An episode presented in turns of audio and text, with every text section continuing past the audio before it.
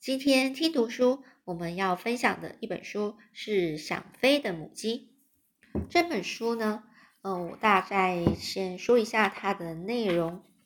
这个想飞母鸡描述是坚持自己的梦想，一心呢能够期盼着能够亲自孵化小鸡，而掌握进而掌握自己的命运。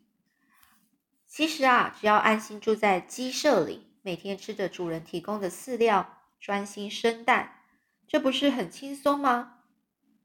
但是这个母鸡啊，却不这么认为。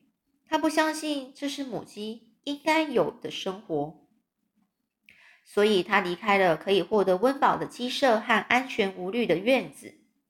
一直以来呢，这个母鸡所居住的地方并不是安全的位置，而是不时有冷风吹袭、雨水渗透而孤独又危险的最边缘角落。但是唯有在这个布满荆棘的一个困境中，让梦想逐渐萌芽、成长茁壮，最后才能够孕育出美丽的花朵。住在角落的这个母鸡呢，它呢遇到跟自己长得非常不一样的小鸭，但是呢，却还是付出非常大的爱心，努力把小鸭抚养长大，放手让它离开离去，而最后呢？终于可以用自己那对又大又漂亮的翅膀，在这个耀眼的蓝天空中任意翱翔。而至于一直在住在鸡舍和院子里的那些其他的母鸡呢？是否也能有这种结局呢？我想应该不可能吧。那我今天先介绍，另外介绍这个作者是黄黄黄善美。呃，他是一个韩国人哦，然后呢，这个他也是有很多一些呃儿童的文学奖。那这里面呢有一些插画，这本书有一些插画呢是也是韩国人画的哦，叫金欢勇。那这个翻译呢是一个曹玉训曹玉训老师所翻译的，然后一些韩文的翻译。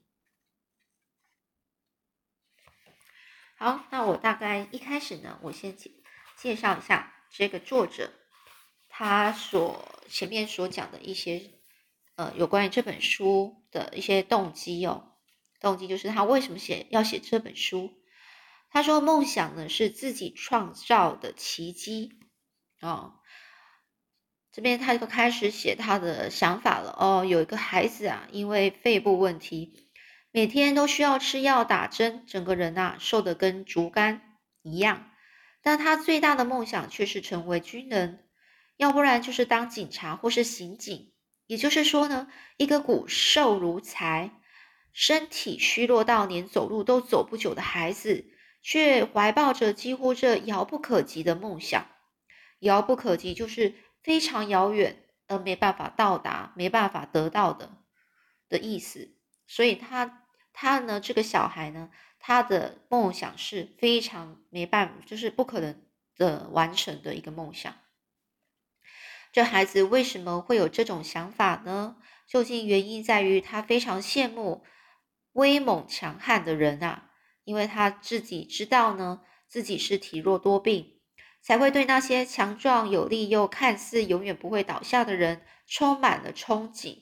充满憧憬就是憧憬，就是无限的想象。而梦想也就是这样开始的，即使明知道不太可能实现，却仍然一直搁在心里面，就放在心里，结果反而为他带来一股不再感觉孤单的神秘力量。这就是所谓的梦想。一直被关在鸡舍中的母鸡，也同样怀怀抱着不可能实现的梦想。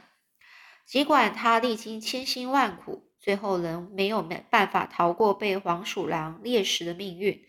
但在即将面临死亡的那一瞬间，母鸡心里却了无遗憾，一了无遗憾的是说，他这辈子呢没没有对不起自己了。他觉得他已经心愿已了，他的心里的愿望已经完成了。因为母鸡呢始终勇于追求自己的梦想，活出最美丽的一生，就算走到生命的尽头，也能够坦然面对。就是直接面对生命的尽头，实现梦想就好像是奇迹一样，必须由自己亲手去创造。而不是等待从天而降。也就是说，你的梦想呢，不是不是在那边等待哦，不是等待说机会是从是上天直接给你，不是，而是要你自己要有动作，自己去玩，去去去有呃去做这个行动。所以那些努力不懈实现梦想的人呢，他们的人生才能活得又精彩又自在。我在写这本书的过程中呢，除了反复的思索如何才能够怀抱梦想，拥有自由的人生之外呢，我也不断的反问自己：现在距离而小时候的梦想又有多么多接近呢？因为时至今日啊，我从来没有一刻忘记过。小时候曾经希望自己能够变得比军人或是比警察、刑警更强壮的梦想。各位是否有自己的梦想呢？现在的梦想又是第几个呢？其实这都没有关系，因为梦想会不断改变。不只是不只是代表你对人生仍然充满好奇和疑惑，同时也代表着你依旧保有无限的勇气和希望。因此。我衷心期盼，期盼着每位小朋友都能够怀有自己的梦想，不管那梦想是多么遥远，长大后也要时时刻刻谨记在心，记在心里面。因为只有怀抱梦想的人，才能够成为未来的主人翁，就是未来主人翁，就是你才能够掌握未来。那我们这故事，我们就先来分享喽。今天第一章节是拒绝生蛋。这个母鸡呀，它名字叫叶芽。叶芽呢，它现在是悲伤的，看着刚生下的蛋滚落到这个铁丝网的尽头。只见那蛋上啊，还带着血迹，没有丝毫光泽。这母鸡叶芽啊，已经两天没生蛋了。它原来以为自己总算如愿成了不再生蛋的母鸡。没想到今天又生了一颗，而且还是又小又难看的鸡蛋。唉，他就说了：“哦，我以后绝不再生蛋了。”难道女主人连这种蛋也要也会要吗？虽然女主人呐总是爱发牢骚，就是爱抱怨呢，鸡蛋怎么越生越小，但是每次还是把照样把这个蛋啊给拿走了。看来，就算这颗鸡蛋再怎么难看。我的女主人也肯定不会放过吧。而今天叶芽呢，只觉得连站都觉得很吃力，这也难怪啦，毕竟她是空着肚子生下蛋的。空着肚子什么意思呢？就是她都没有吃东西。他就说了：“哎，不知肚子里还剩下几颗蛋呢，真希望这是最后一颗。”叶芽呢，他长叹了一口气，叹了一口气啊，就唉。隔着铁丝网向外看看望去，虽然呢，他一直被关在鸡笼里，但却能够看见外面的世界。因为叶芽刚好住在鸡舍的门边，而那道门啊，又总是合不拢，才能够让他透过门缝看到院子里的洋槐树。其实光是这样啊，就足以让叶芽心满意足了。不管是面对冬天寒风吹袭，还是夏天日晒雨淋，它都能够默默的承受。叶芽是一只蛋鸡，蛋鸡是什么意思呢？就是这个母这个母鸡呀，它是产专门在生蛋的。这边有后来有解释，也就是专门养来生蛋的母鸡。叶芽来到了养鸡场已经一年多了，除了生蛋之外，根本就无事可做，没有什么事情要做啊。鸡笼的空间很小。它既然既不能够走来走去，也不能够拍动它的翅膀，更是从来没有离开过这种无法孵蛋的铁笼。然而，叶芽自从看见在院子里的母鸡孵化出可爱的小鸡，并带着它们散步的模样后，就偷偷许下一个心愿。他就说：“我真的好想孵蛋，我好想亲眼看到小鸡的诞生，就算只有一次也好。”叶芽将孵蛋的愿望埋在心底，一刻也未曾忘记。但是问题是，这铁丝网不仅把蛋和母鸡隔离开来，更何况每次蛋一生下来，就会沿着坡度滚落到鸡笼下方。想要实现这样的梦想，无疑是天方夜谭呐。他说想要实用实现这样的梦想，根本就是天方夜谭，就是不可能的事情啦。这时候啊，只见男主人打开大门，推着单轮车走进来。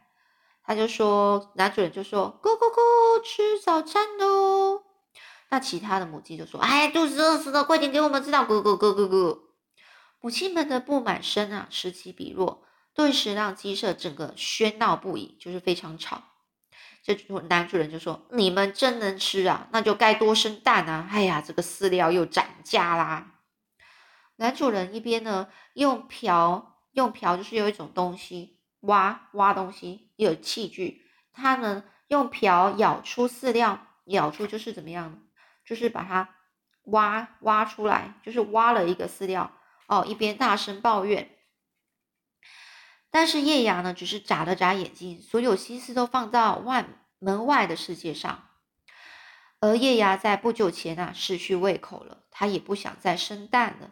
每次女主人拿走鸡蛋时，叶芽心里就会觉得空荡荡的，而生蛋时所感受到的喜悦，也在瞬间转为悲伤。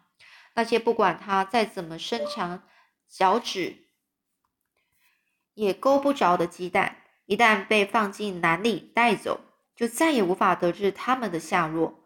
叶芽经过这一年多年来的折磨，已经觉得身心俱疲了。身心俱疲，就是他的身体跟心理都觉得非常的疲劳，很累了。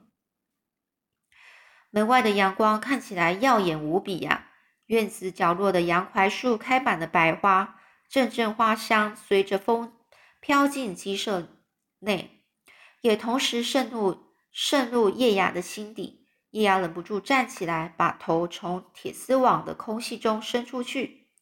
只见他脖子上的羽毛几乎全掉光了，还露出红红的皮肤。他就说了：“啊，原来叶子又开花了。”叶芽好羡慕杨葵树的叶子，没想到原本要眯着眼睛才能看见的黄绿色嫩叶，不知何时已经长得如此茂盛，还绽放着芬芳的花朵。其实叶芽打从被关进养鸡场的第一天啊，就看见这棵洋槐树。刚开始他还以为洋槐树上除了花以外什么都没有，但没过几天，那些花朵就像雪片一样纷纷飘落，只剩下绿色的叶子。然后直到秋天的晚上，才逐渐变黄而悄悄落下。哦，就是叶子哦，才悄悄的，就是变黄之后开始就掉落了。叶芽看着叶子几经狂风暴雨的摧残，却依然坚持支撑到最后一刻，不由得惊叹万分啊！隔年春天，当他发现枝头又再度冒出浅绿色嫩芽嫩叶的时候，更是感动不已。叶芽相信，在世界上再也没有比叶子更好的名字了，因为只要经得起风吹日晒，并忍受凋谢和腐化变成肥料的叶子，才能够绽放出最芬芳的花朵。叶芽真希望自己也能像叶子一样，活得如此灿烂精彩。叶芽在谢幕的时候，也为自己取了个名字，就叫做叶芽。尽管没有人会这样叫他。他也不可能像叶子那样活出自我的人生，但叶芽却一直把这个秘密放在心里。里面呢都会有一些书里面都有一些插图，我是觉得蛮有趣的。自从有了名字后，叶芽不仅呢经常陷入沉思，而且呢还巨细靡遗的把门外所发生的一切，包括月亮的阴晴圆缺。太阳的朝升气落，甚至连院子里发生争吵之类的琐事都记在脑海里。所以呢，巨细靡遗就是什么意思呢？就是还把一些非常小的一些事情，比较细节的事情呢，哦，还有像例如说月亮的月亮现在是变圆了，哦，变上弦月了，下弦月了，还有太阳啊，现在上升了，哦，现在是夕阳了。甚至连院子里发生的一些事情啊，非常小的事情，他都记在记在他的脑脑子里。这男主人呢，又说：“你们就尽量吃吧，还记得要多生蛋哦。”男主人又大声说了一遍，他每次喂食的时候，总是千篇一律的、千篇一律的说的同样的话，就是一直重复的说同样的话。叶芽听到耳朵都快长茧了，而且呢，也已经听腻了，因此他干脆啊，就是装作没听见，转头望向院子，只见院子里的那些家族啊，也正忙着吃早餐。人口众多的鸭子家族围绕着木盆，不约而同的翘起尾巴，埋头的吃着饲料。那只老狗啊，也同样在狼吞虎咽。虽然它明明也有自己专用的饭碗，但是却总是吃的又猛又急。因为自从它为了保护自己的饭碗不被抢走，鼻梁啊，它的鼻子啊，这狗的鼻子呢，这老狗的鼻子被公鸡啄出血后，就非常害怕那只公鸡。公鸡夫妇吃饭的位置倒是非常宽敞，在院子里的家族中，也只有公鸡夫妇才能够如此悠闲的享用早餐，因为他们就两口子而已。不过，公鸡却一直对老狗的饭碗心存觊觎，就是一直一直想吃那个狗的那个的饭。就算老狗呢，它垂着尾巴，然后呢，用用那个非常低沉的声音去低吼着警告着这个公鸡。但是公鸡呢，不但没有半点退缩，它一点都不怕，反而是比老老狗还要凶狠，似乎想借此宣示自己才是院子里的真正老大。公鸡不但拥有高耸的尾鳞和鲜红的肉冠，还有一双无畏的眼睛与锐利的尖嘴，看起来是帅气又威风凛凛。公鸡每天唯一的工作，就是在清晨时分，喔咕咕的几声叫叫讲报晓而已。报晓是什么？就天亮喽。除此之外啊，他只会整天陪着母鸡在菜园或是田园那边闲晃。月牙每次看见这个院子里的母鸡时，就会更加无法忍受自己被关在这个令人窒息的铁笼里面。他真的好想跟公鸡一起悠闲的并肩散步，一起挖土捉虫，也好喜好希望啊，能够像院子里的母鸡那样，可以孵自己生的蛋。对于叶芽来说啊，那群鸭子、老狗、公鸡和母鸡一起生活的院子，就像另一个世界般遥不可及。因为就算它再怎么伸长脖子，都无法穿过这个铁丝网逃出去。反而啊，因为这样子啊，想要逃出去，结果羽毛啊都快被磨光了。于是他又说了：“为什么我被关在鸡笼里，那只母鸡却可以住在院子里呢？我也不知道为什么会这样。”叶芽经常如此啊，自问自答。他当然不会知道啊。其实公鸡夫妇是属于专供观赏的纯种鸡，也不会知道母鸡没有经过交配所生的蛋是无法孵出小鸡的。如果叶芽知道真相的话，也许他早就死心了，压根就不会想要孵蛋。也就是说，叶芽他根本不知道这个母鸡，它根本生不出小鸡呀。这鸭子家族吃完早餐之后。就排队穿过杨槐树，朝着前面的前面的山坡走过去。而在队伍的最后面，却跟着一只体型较小、毛色觉得很怪的绿头鸭。只见那绿头鸭的头部就像杨槐树的叶子一样绿色，很明显的跟其他鸭子不一样。但无论是从呱呱的叫声，还是走路的样子来看，它又确实是只不折不扣的鸭子。叶芽不知道绿头鸭究竟是从哪里来的，又是如何住在院子里的，只因为它长相特别的与众不同，才引起他的注意。叶芽他正出神的望着院子，而男主人呢，却刚好走到他前面。哎呀，这是怎么回事啊？这男主人呢，停下喂食的动作，很惊讶的发现昨天晚上的饲料原封不动的堆在食槽中，不禁摇了摇头，哎。然后喃喃自语的说着：“原本平时负责取蛋的是女主人，而男主人是向来是分完饲料后就离开。可是今天却不太一样。”男主人就说：“啊，他最近老不吃东西，哎，我看啊，八成生病了。”这男主人呢就不满的回头回回看着这虐待血丝的这鸡蛋和这个叶芽，一边伸手捡起那颗蛋。不料他的手指一碰到鸡蛋，蛋壳不但立刻凹陷下去，还冒出皱褶来。叶芽不禁大吃一惊。他本来以为那颗蛋只是又小又难看，却没想到蛋壳这么软。哦，啊，原来蛋壳都还没有长硬哦。这个男主人呢，开始皱了皱眉头。叶芽看着那颗蛋壳，那颗连蛋壳都还没有长硬就出生的鸡蛋，突然之间心如刀割的痛彻心扉，就是心里就很痛啊，就难过。以前呢，每次蛋被拿走时，虽然他也伤心，却没有像今天这样的难过。叶芽只觉得全身僵硬，泪水已哽在喉咙里。这时候，男主人随手把卵壳蛋扔进院子里。叶芽不忍心啊，闭上眼睛，蛋无声的掉在地上，化成了一滩蛋液。蛋液，那只老狗啊，赶快的就跑过来，风卷残云般的将蛋液啊，连同馍馍舔得一干二净，就把它吃掉了。这个老狗就把这个蛋啊给吃了。叶芽呢，强忍许久的泪水，终于夺眶夺眶而出，就终于哭出来了。这是叶芽生平第一次落泪。只见他的紧闭的嘴巴哭到全身不停颤抖，然后就说着：“我再也不要生蛋了，我绝对不要生了。”好啦，那之后又会发生什么事呢？我们下次再说喽。